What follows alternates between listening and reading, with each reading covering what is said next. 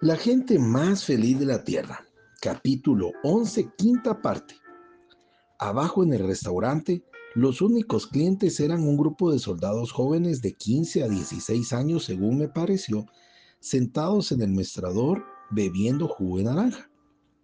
Pocos años antes, me dijo el camarero, el lugar estaría atestado de gente a estas horas. Norteamericanos, me dijo pensativo. Señaló con un gesto hacia arriba en dirección a la hora de ciertas mesas de juego del mezanine. A ellos no les importaba cuánto dinero gastaban, volvió a decir. Escribió mi orden de una copa de helados y se dirigió a la cocina con un suspiro. Cuando regresó con el helado, limpió la mesa, pareciendo contento de la oportunidad de poder hablar. El español cubano era diferente de la variedad mexicana que yo había aprendido pero nos pudimos entender sin dificultad. Cuando el primer ministro Castro venga esta noche, le dije, ¿quiere decirle que soy un productor de leche de California y me gustaría hablar con él? ¿Esta noche? preguntó extrañado el camarero. Esta noche no vendrá. Nunca viene tan tarde, nunca después de las diez. Y comenzaba a parecerme que el camarero tenía razón. Pasaron otros cinco minutos y diez más. Los jóvenes soldados se marcharon. Tomé la factura y fui a la caja para pagar mi cuenta. El cajero estaba contando el dinero cuando de repente se oyó el taconeo de botas en el pasillo y a través de la puerta aparecieron 18 o 20 hombres con negras barbas y uniformes color verde olivo. Algunos de ellos llevaban rifles, otros portaban ametralladoras americanas. En medio del grupo estaba Fidel Castro. Castro se centró a la mesa y pidió un filete mientras los guardaespaldas se acomodaban por diversos puntos de la habitación. Yo viendo otro a quien vigilarme, miraron a mí. Vi al camarero inclinarse y hablaron con Castro.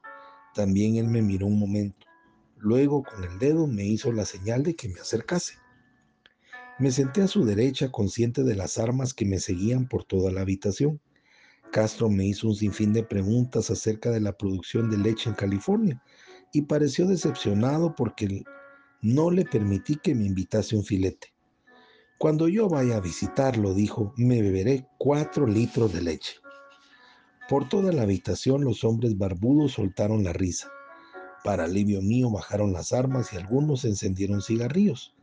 Yo había conocido al líder revolucionario solamente a través de sus inacabables discursos y me sorprendió encontrar en él a una persona atenta y cuidadosa para escuchar. ¿Y qué le trae a Cuba? me preguntó. Le dije que un grupo de nosotros habíamos venido aquí para conocer a los cubanos de nuestros mismos campos de labor y contarles lo que el Espíritu Santo estaba haciendo en medio de gente como ellos en otros países. De nuevo, para sorpresa mía, pareció genuinamente interesado. Me dijo que una vez había estado en el hospital de Brownsville, Texas, cada semana salían dos hombres en la televisión. Uno era Billy Graham y el otro Oral Roberts. A mí me parecieron hombres honestos que decían cosas honestas.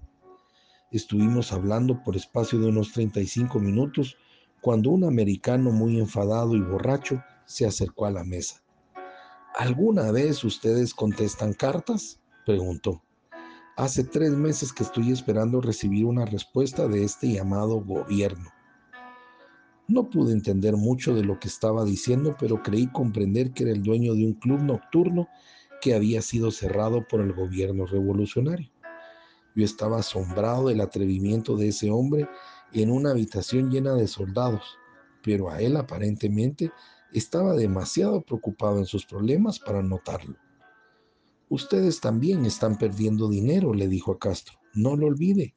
Yo estaba trayendo buenos negocios para acá. El rostro de Castro se iba tornando más gris verdoso que el uniforme. ¿Buenos negocios? ¿Así lo llama usted? ¿Juego y prostitutas? Eso era todo lo que les interesaba a ustedes en este país. Intenté mirar a los ojos de aquel hombre. Seguramente uno no podía estar tan borracho que no advirtiese el grito en esta pregunta. ¿Te importó alguna vez? ¿Nos conociste a nosotros alguna vez? Pero aquel hombre no oía. No me enseñe moral, le dijo.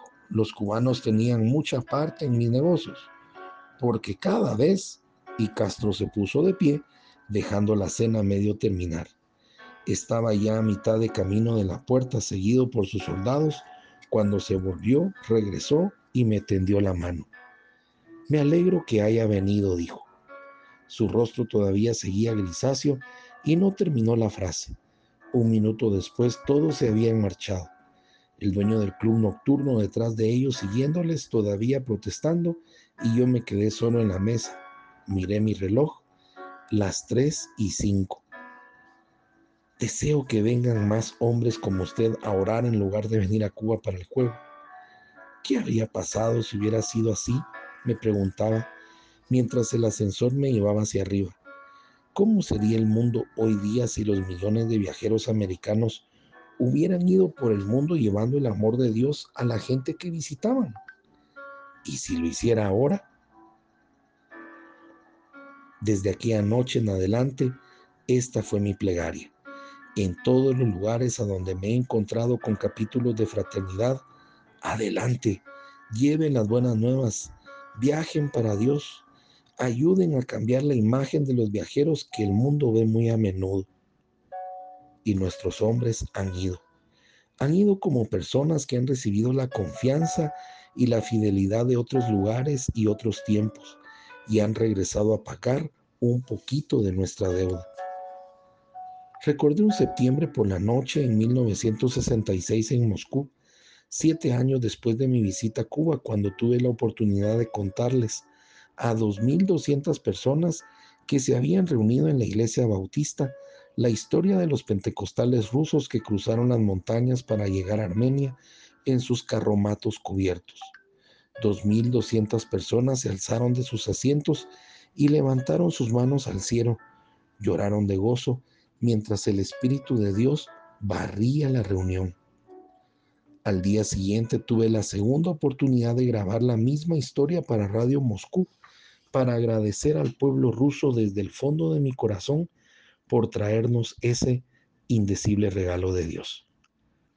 Bajé el respaldo de mi asiento unos centímetros y cerré los ojos. Hombres de todo el mundo que despertaban de la muerte a la vida. Sí, esto es la fraternidad. Y esto es lo que había visto en nuestra sala de Downey. ¿Qué más me había mostrado la visión? hombres volviendo a la vida no solamente para Dios, sino para los otros, hombres que habían estado aislados, marchando juntos, descubriéndose unos a otros. Eso también es un es la fraternidad. Para la sesión de apertura de las convenciones, ahora nos gustaba pedir a los presentes que levantasen las manos. ¿Cuántos episcopales hay presentes esta noche? ¿Cuántos presbiterianos? ¿Cuántos bautistas? La parte más importante para mí no era la respuesta a cada pregunta, sino que cada vez se alzaban manos por todo el salón. Católicos sentados con metodistas, cuáqueros junto a adventistas del séptimo día, de modo que cuando el Espíritu desciende en las reuniones, los hermanos se abrazan a pesar de que pueden pertenecer a iglesias que no se han hablado por centurias razas reuniéndose juntas. Las cosas estaban cambiando ahora, pero allá por los años 50 existía segregación racial en muchas partes del país. Recordé los preparativos para una convención mundial en Atlanta. Habíamos alquilado el salón de baile en un hotel del centro de la ciudad. Había reservado como mil habitaciones por cinco noches, concertando el tiempo en una radio, impreso formularios para el registro todos los detalles que comparta reunir a un gran grupo de gente sincronizados. Y luego, como un mes antes de la convención, el hotel descubrió que estábamos esperando, como siempre, a un buen número de hombres de negocios de color. Bueno, ellos iban a arreglar las cosas en un sitio cercano en donde pudiesen gozar de idénticas comodidades y que pudieran seguir las sesiones por medio de televisión en circuito cerrado en un lujoso salón. Tuvimos que hacer como un millón de llamadas telefónicas para trasladar la convención a Denver y descubrimos algo muy curioso. La asistencia de la gente de color fue no solamente grande, sino fue mucho más grande de lo que esperábamos. Finalmente, el dueño de un almacén de ropa de Atlanta nos dio un poco de luz sobre este asunto. Mis amigos han estado preguntando durante meses por qué voy a un desayuno de oración de hombres blancos, pero cuando se enteraron de lo que había sucedido en el hotel, he tenido que alquilar un autobús para poder traer a toda la gente que quería venir conmigo. Entre paréntesis dice, a propósito, en el verano de 1973 tuvimos una convención regional en el Hyatt House de Atlanta y mil personas indistintamente blancas y negras nos reunimos ahí cada noche. Soy Pablo Zárate y te deseo un día lleno de bendiciones. Hasta mañana.